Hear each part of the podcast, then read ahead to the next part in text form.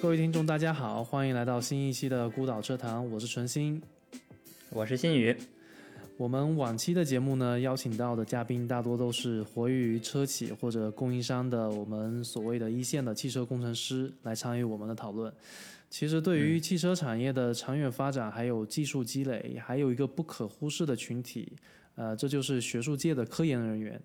嗯，那么今天我们邀请到了我们英国斯旺西大学的材料学专家，呃，肖兆飞，跟我们聊聊他与汽车的故事，还有目前汽车材料学前沿领域的一些发展趋势。肖兄好，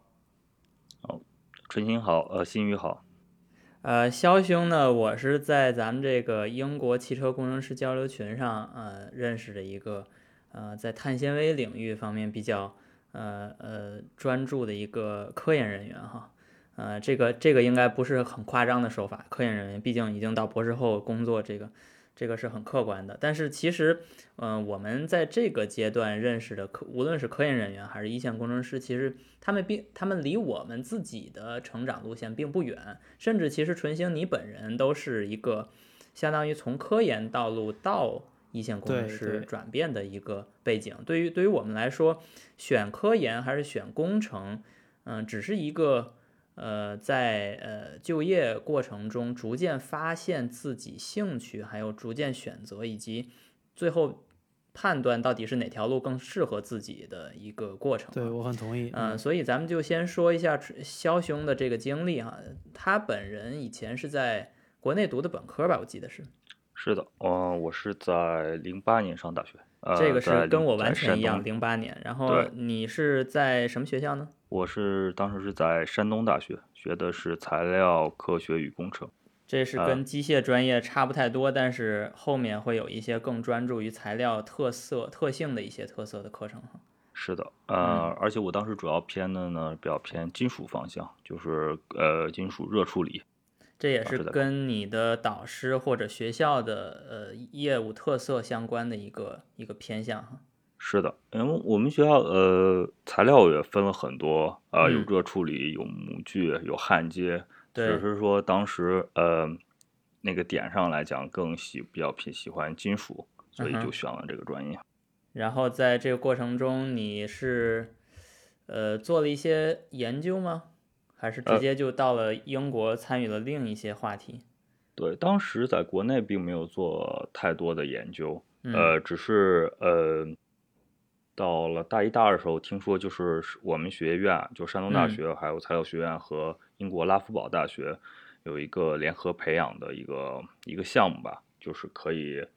呃，大学最后一年来到拉夫堡，然后如果成绩可以的话，也可以继续在拉夫堡进行呃硕士的学习。这个在学校里边经常叫三加一加一，对吧？对，嗯，是的。所以你就沿着这方向走了。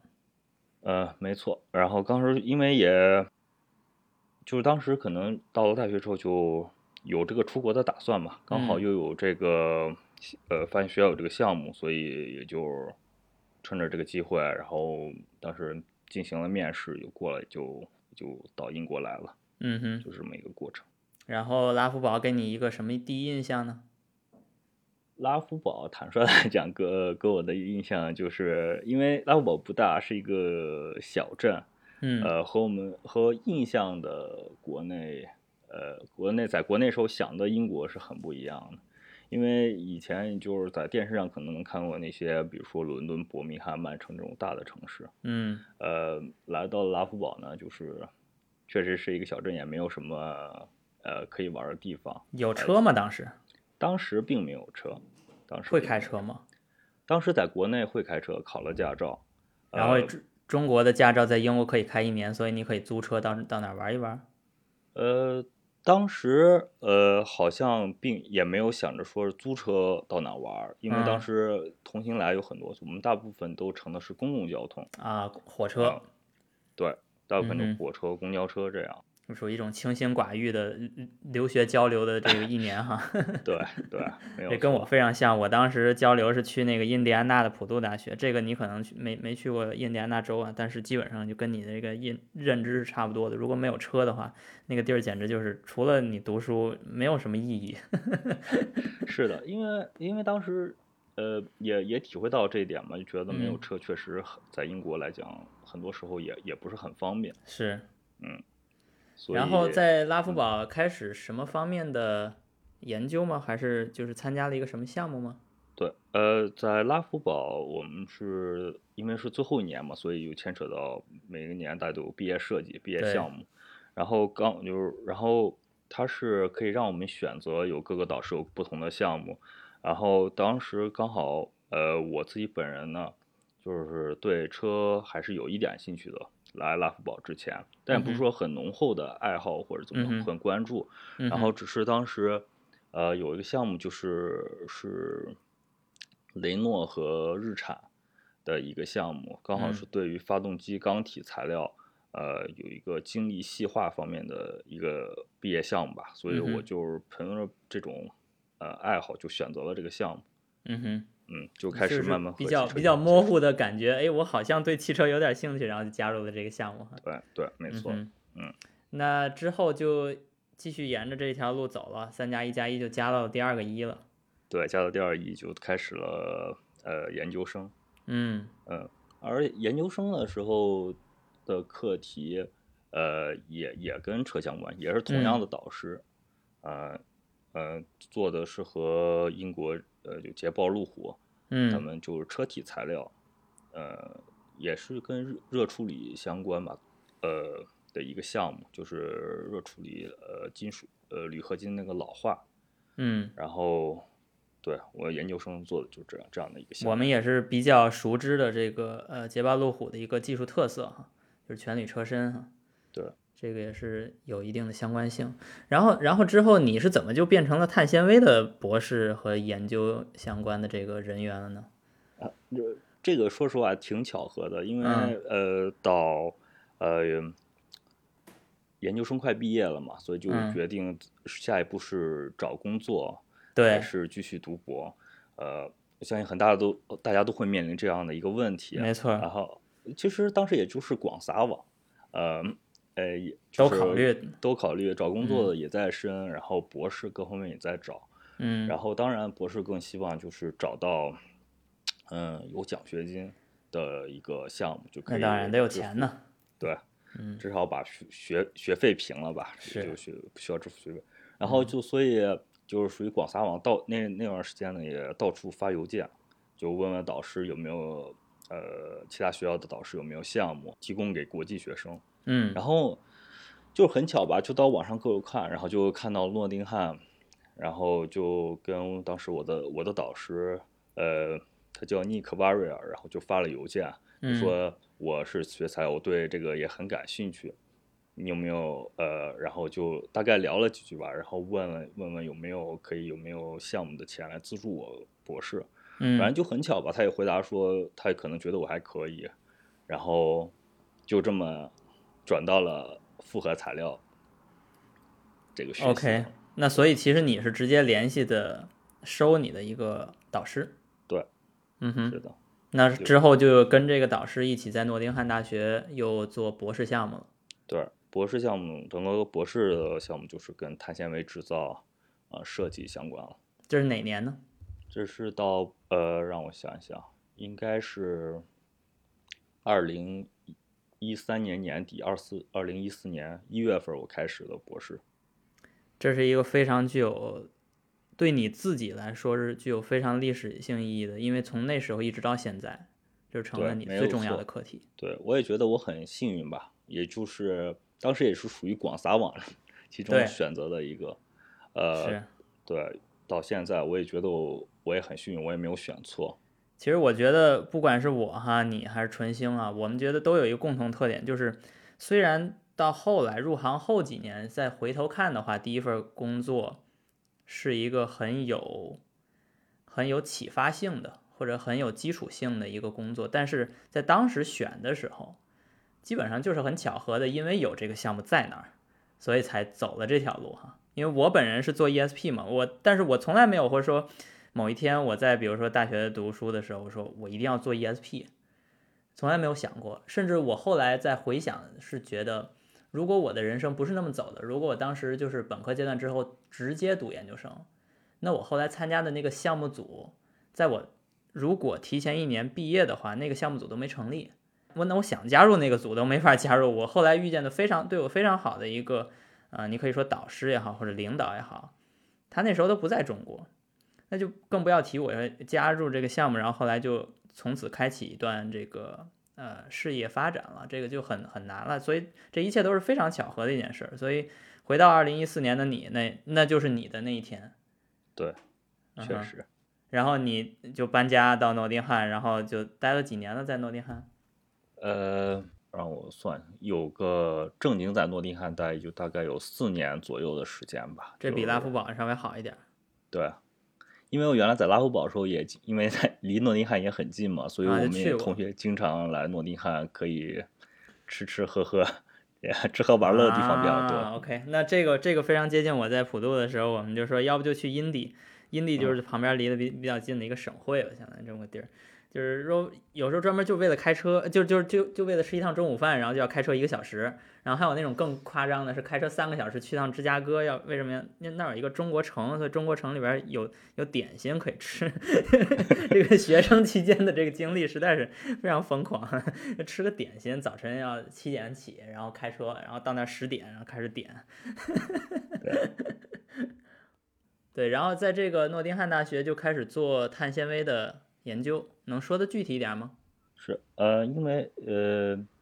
我就是在诺丁汉这个复合材料这个组呢，其实我在我加入之前还不是不是特别的清楚，但是随着我进加入这个组，发现这个组本来就是和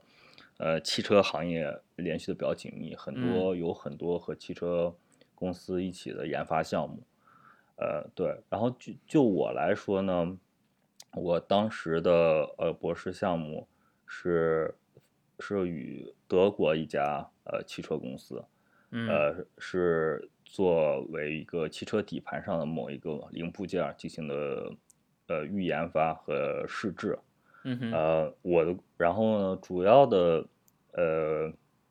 我的项目是围绕就是那种非连续的碳纤维，这个给我们解释一下吧，因为我们都不是专业人士。是的，呃就是。怎么来讲呢？就是大部分咱们平时看的一些超跑上车的时候有那种碳纤维纹路，那种一般都是连续的碳纤维，就是它是一条一条的，一长一条一条的，它很长，然后有固定的方向，嗯，是这样的。然后我我们做的是这种非连续，就相当于就一束一束的碳纤维，你呃就把它切成大概就是十几毫米到五十毫米不等，就是呃长度可以不一定，然后呃切成这种短短。这种非连续的，然后它的分布也是呃没有一定的方向指性，就是 random 的，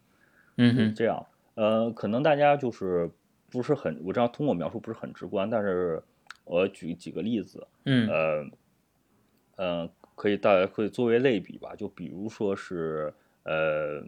兰博基尼 Hurricane Performante，嗯，就上面有他们所说的什么 forged carbon。嗯，你你如果就是大家感兴趣，可以上网搜搜他们的图片，就 forged carbon，就是我们锻造的锻造的碳纤维是这么说吗？锻造碳纤维，对我们我们做的也跟它这个长得是就是一样的，只是对性能也是类似，只是说在加工方式上略有不同吧，因为他们用的应该是 S M S M C，就是 sheet molding compound，嗯，就是他们是已经是那种呃切切断的那种碳纤维束。然后和 resin 呃和就是树脂已经预先混合过了，嗯，然后之后再通过呃压模就压了成型。我们这种呢就相当于是呃就是干的这种碳纤维，把它剪断之后把它喷到模具上，然后通过加入一些粘合剂就 binder，这样它相当于让它预成型，嗯，然后之后再把它放到一个闭合的模具里再注塑。就是让 resin 再流过它，然后最后再凝固，就形成。对，就是两种加工方法。对，但最后的效果其实差不多。对，效果差不多，达到力学性能都类似，是这样。听听下来哈，你个人从一个传统的材料的领域，呃，培养起来，然后再逐渐呃了解复合材料特色，然后你这个过程中，你感觉？除了你的事业发展也好啊，混口饭吃赚钱也好啊，你感觉这个之间的联系是什么呢？能介绍介绍吗？联系或者说区别或者你自己的感受？呃，差从学术上来讲，的来讲的话，差异还是蛮大的，因为以前的那些其实还是相对于比较偏科学，就是对于材料性能本身的研究，就是比较偏科学。嗯，然后转到复合材料，呃，就相当于有点更偏向于机械，就是相当于力力学、力学以及那个制造方面。嗯，呃，就是这两个方面，呃，差异算是比较大吧。但是，呃，共通点还是有的嘛，就是对于材料这个力学分析啊什么。啊，OK，那那就基本上可以说，呃，如果你继续留在传统领域的话，那可能更多的是一些呃科学方面的研究，就更加接近物理或者对，可以这么说，因为当时也比较做比较像那种呃材料的表征，就你需要看显微镜，然后那种电镜来鉴定它的微观组织。嗯。对，是更偏向于这些的。然后我博士就更偏向于应用了吧，工程、应用、制造是这样子。如果如果我是你的话，我会觉得后者会更有意思一些，因为我能更看得见、摸得着一些，不需要显微镜。对，没错，我我我我也是这么觉得，我觉得更有意思一点吧。嗯，OK，那那后面你再呃做就到了格拉斯哥，这就是你最接近你现在的一份工作哈。是的，是我也就是呃，从毕了业以后，呃，就到格拉斯哥做了三年的博士后。博士后其实就是一份工作。是的，然后嗯，也做的是碳纤维，但是和呃我之前本呃博士生期间的项呃又有一定的跨度吧，因为呃我现在呃那份博士后工作呢，也就是做的就是更靠近于。呃，就是使用连续纤维，但是，呃，又和我们常见那种呃连续纤维又不同。就像我刚才说的，就是咱们常见就是那种直的、连续的，就是有一定的方向。嗯。呃，我我先我之前那个博士呢，就是呃是做的就是是一种新的呃制造方式。嗯。我们可以使得那个直的那种碳纤维布局让它呃弯曲，就你可以想象，就像。类似于波浪形的那种形式，它不不一定局限于直的，嗯，这样呢，就是你可以想，比如说有一个板件或者结构，它中间有个洞，你就可以尽可能的让那个纤维沿着洞的呃边缘那种那种分布，这样就是纤维就不会被切断，就是沿着动就可以减少它的应力集中。其实相当于是让制造变得更可塑性更强一些，或者更更灵活一些。对，这样会为我们的设计也提供呃很大的空间。其实我想在听这个节目的人，包括我本人在内哈，都属于这个外行。但是我们最近这些年越来越听到这种新材料、复合材料、碳纤维的一些应用，我们不仅能听说这些技术在车上用，而且更能看到很多超跑。然后很多呃这种大型 GT，它们的外形是千姿百态，嗯，有的可能是非常复杂的，其其实是相当于简更简化一些，是一个翼片，对吧？平直的翼片，但是更复杂的有可能就是那个前翼端板啊，或者那些小的一些翼片，它的它的结构是非常复杂，然后变形状是变化多端的，甚至有时候内饰也有一些部分用了碳纤维，但是这个在传统意义上，你用一个。基础的一个板子去加工几乎是不可能的，那就需要更多的这种灵活的，可能会用各项异性一些的这种方式去加工，是不是？对，就是相当于我们也可以根据它的结构外形的变化，在对它的内部的碳纤维的分布进行调整，然后使得它的结构的性能就呃这个强度啊各方面都得以提呃一个新的提升。以以达到更好的轻量化。英国的英国的一些车企在这方面其实还是做很有特色的，像迈凯伦，大家用的就是单体的碳纤的车身，对吧？对，嗯，对，英国有很多这种，就是英国在整个呃世界范围内吧，都比较热衷于使用碳纤维，是吗？轻量化的设计，是的。我之前了解过这个迈凯伦的呃碳纤维的制造，他们居然是放在约克，就是他们甚至都不在他们自己在那个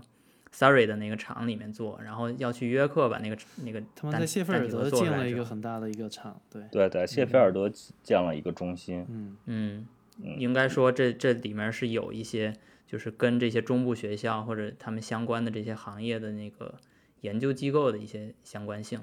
是的，就像呃，举例来讲，就像我在诺丁汉时候，我们那个组也跟呃迈凯伦、呃阿斯顿马丁、宾利，呃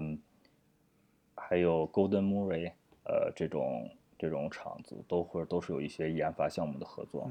是，这是这是我们这些嘉宾里面哈，离超跑最近的人，而且而且其实其实让我最惊讶的就是，因为因为我在呃看到他的名字在咱们这个群里面出现之前哈，我根本没有想过碳纤维也属于汽车行业。就虽然我知道有些车上有碳纤维，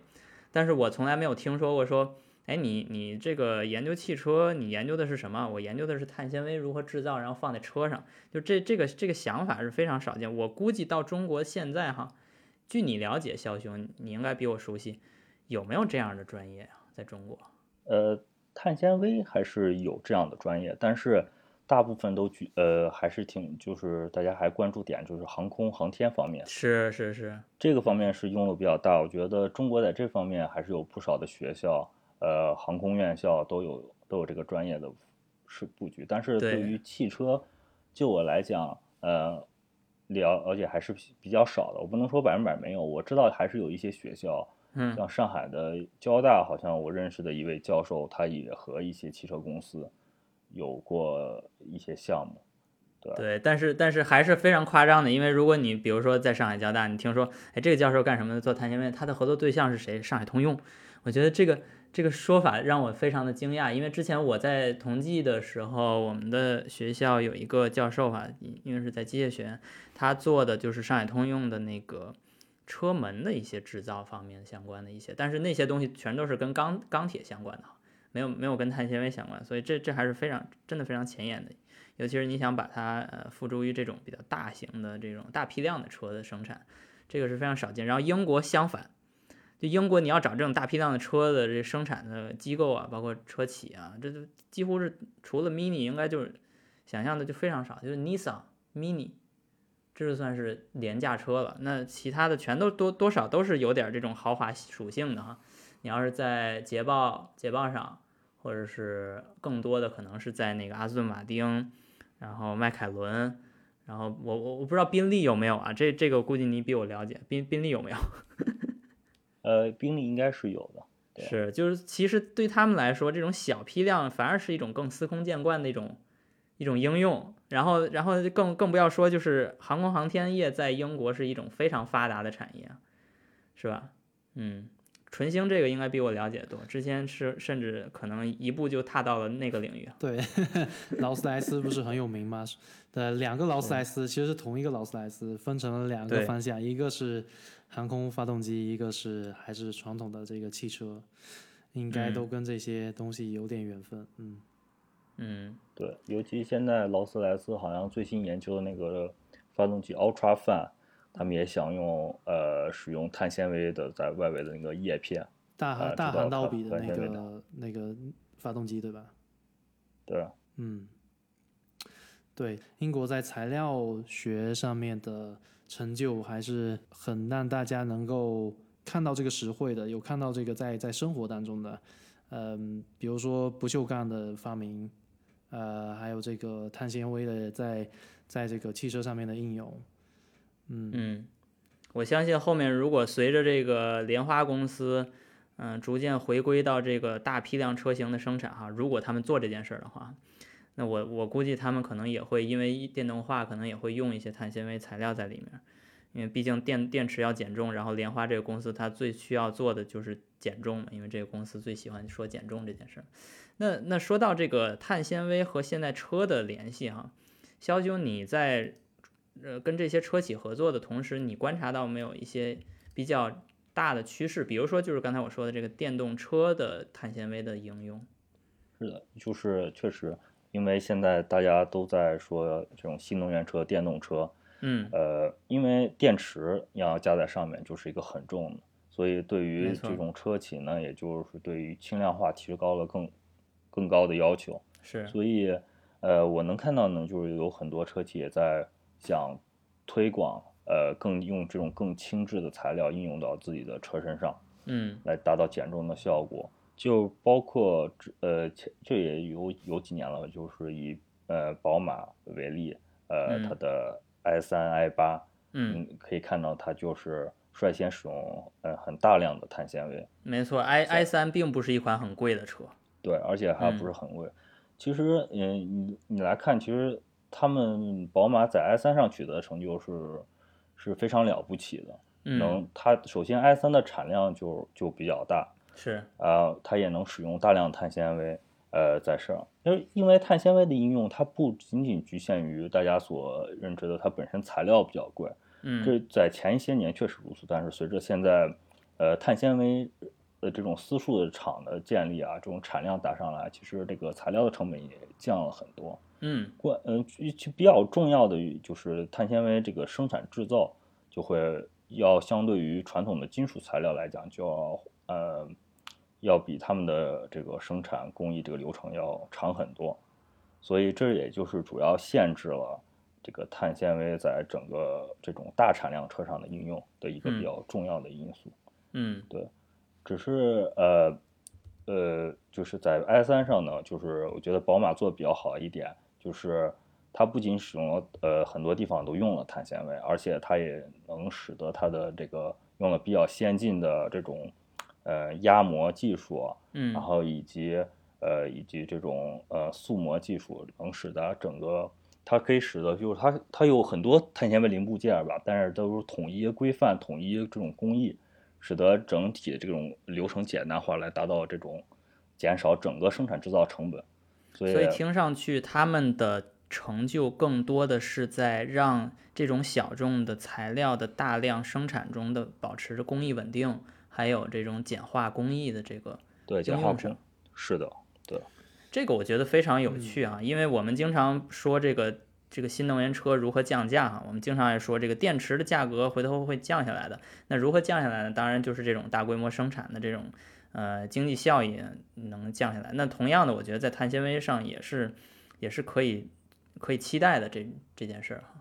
对，我觉得这个，而且很多呃各个公司也不说，就包括在呃院校里这些科研人员也都是嗯在这个方向呃进行努力，不管是使得这种树脂凝固更快，还有加工制造方法用用比较简单这种压模，能让它嗯一次成型，嗯呃这种我们都在做着这方面的努力，就希望让它整体的这个制造速度加快，来是应用到这种大批量生产的车上。嗯，这个这个非常有意思。那说到这个话题，又回到你之前做的事情，呃，你在这方面有没有相关的研究呢？就是这种大批量制造，然后工艺的这些问题上。是的，就是我博士呃期间那个项目，就是那种非连续的，其实就是一个主要呃为了大批量生产应用的一个技术啊方面的研究而且呃我们也就是那种非连续，也也就想和一些呃就这种比如说高压的呃呃塑模成型这种传递塑模成型技术，呃来相互配合，嗯，这样就是就是比就是以现在比较普通这种应用来讲，普通的这种 RTM 就是塑模成型，大概你要造一个件儿，从它的呃碳纤维那种干碳纤维布制制造，再到它凝固，嗯。可嗯能需要大概一个小时左右。嗯。这样就是还是很长的，然后通过这种高压，你它就首先你那个注塑过程就会减少，因为压力嗯。高，你注塑呃浸润比较快，然后嗯再再配合上比较就这种能快速凝固的树脂，可以嗯，比如说把它降到十几分钟，哈。就相当于就你可想而知就会提高很很高的产量。是。我们不能以 F 一的呃制造一辆 F 一车的方式来制造一辆 S 三，所以我们必须要想一些新的办法去解决这些问对题。嗯，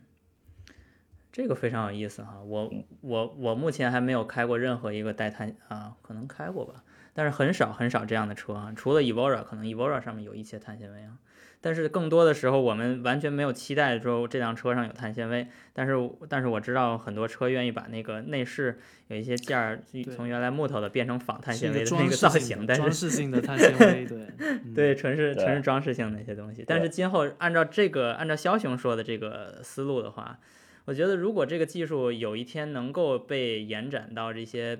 呃量产车，甚至更更重要的是中国人生产的量产车，那说不定有一天我们真的会看到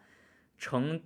百万辆的这样的车下线，然后走进我们寻常寻常生活。到时候可能比如说五年以后、十年以后哈。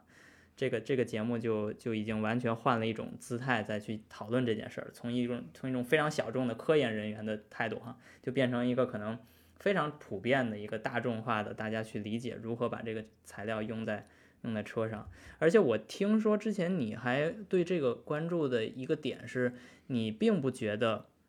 把碳纤维用在所有地方是对的。这个这个观点你能介绍一下吗？嗯，对你你说的没错，就是，呃，随着我们这个研究，呃，我从我来从我这个角度来看呢，呃，其实包括呃很多车厂，他们也也有想，就是我们所说的就是 put the right material into the right place，嗯，就是不一定所有地方我们都要用碳纤维，因为它本身它有它自己的生产方面的局限，对，然后大家都，所以呢，现在它在很多车型上也可以看到。就比如说宝马的七系，我们只是用在某些，比如说它的 C 柱只用了局部用碳纤维进行增强，嗯，然后并不使用，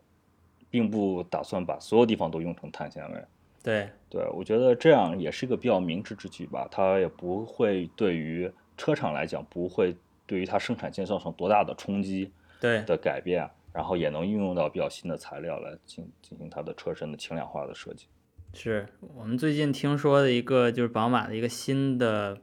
车型叫 iX，然后说那个车相对这个 i 三可就减少了很多碳纤维的应用。对，没错。所以你可以从他们的这种车型的这种来看，它并没有推出在新的，比如说 i 三的替代车型或者怎么样，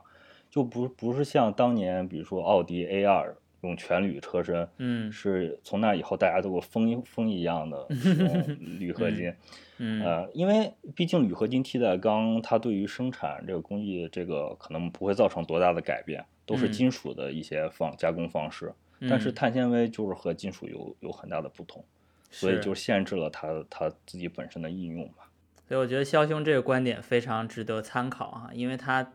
原来是做。传统材料，或至少他他他的教育背景是这个传统材料，所以他对这个是是有认知的，是有第一手认知的。然后同时在呃事业的逐渐转变中，发现了碳纤维，然后又开始研究碳纤维，然后到最后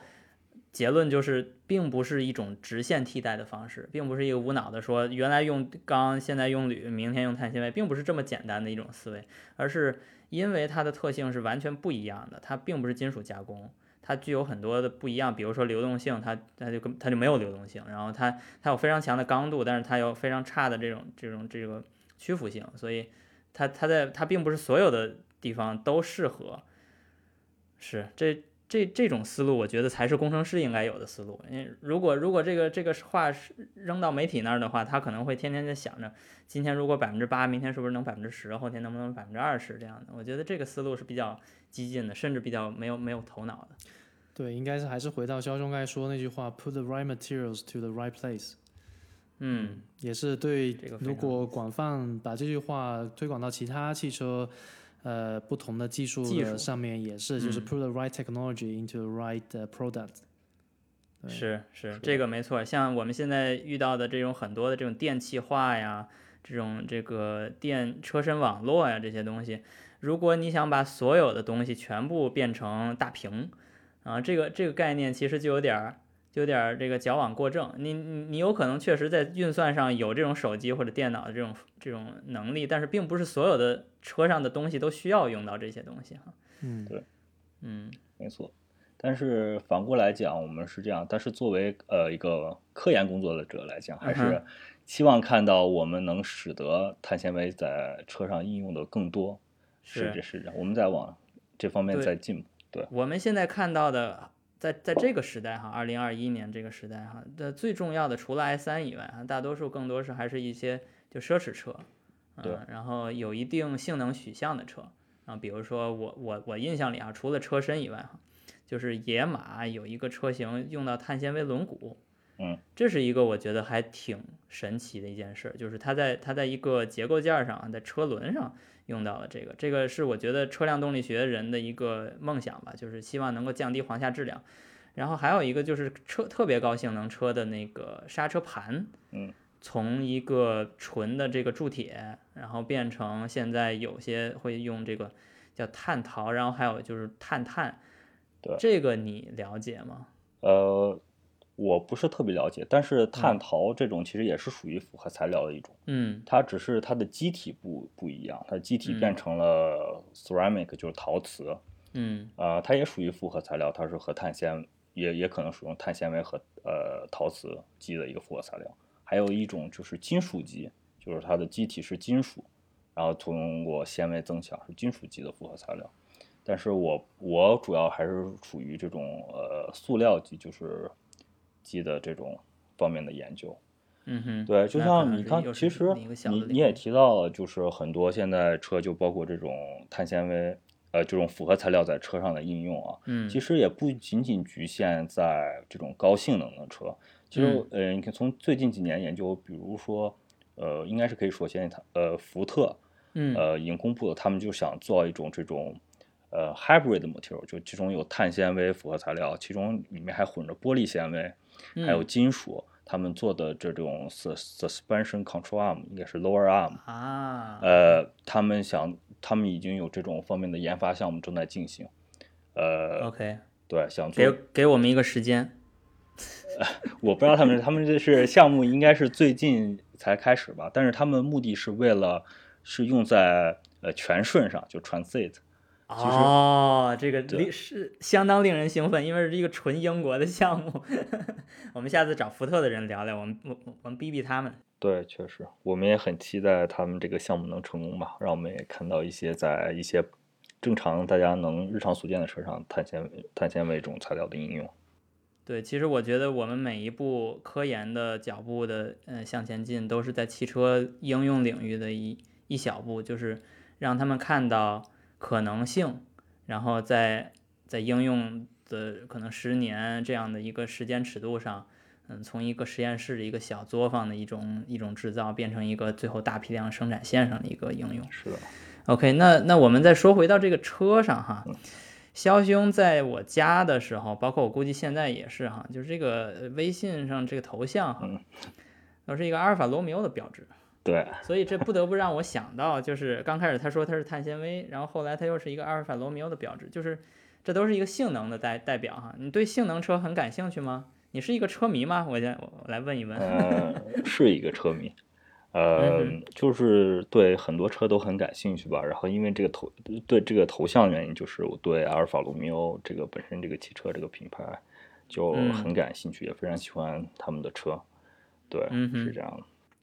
非常棒，非常棒。那你现在在开个什么车，或者你希望开一个什么车呢？呃，我现在开的是马三，呃，就是上一代的马三，不是最新一代那个。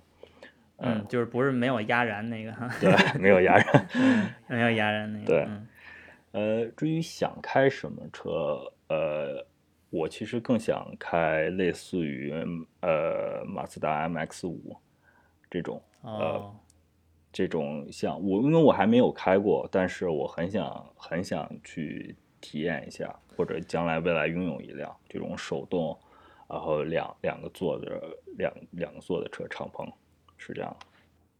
我发现我们的节目的嘉宾里面，对于 MX Five 的这个热爱程度，真的都是非常的高。投票啊，这用脚投票。真的真的是，基本我们的嘉宾都会对这辆车很感兴趣。我们下次都都有这个要求啊，。就是不喜欢 MX 五嗯的不要上这个节目。OK，好，那呃，我看今天聊的挺好哈，就是那个聊了一些关于技术的应用哈，可能可能稍微有点枯燥，但是我我自己还是挺享受的这个过程。呃，纯星怎么样？还有什么别的问题吗？哎，我就是希望肖兄以后还有机会来参加我们的节目，再跟我们聊聊在这个呃材料材料学上，在汽车的应用上还有什么新的一些呃一些消息，有什么有什么故事？呃，全顺的全顺的这个项目这个发展到底有什么进展？也跟我们聊聊这些这些事情。当然，当然，非常高兴，今天和纯青和新宇都聊得非常开心。当然，未来有机会一定还会参加咱们这个节目。哦，对了，还有还有一点就是，目前肖兄还在苏格兰定居哈，所以我不知道今后我们这个朋友圈子的扩大哈，逐渐如果有人需要去那个苏格兰开个 NC 五百啥的哈，嗯，你一定要联系一下肖兄。没问题。嗯，行，那我们今天节目就到这里结束了好的，然后谢谢大家谢，谢，下回再见，再好，二见，位再见再。见。再见。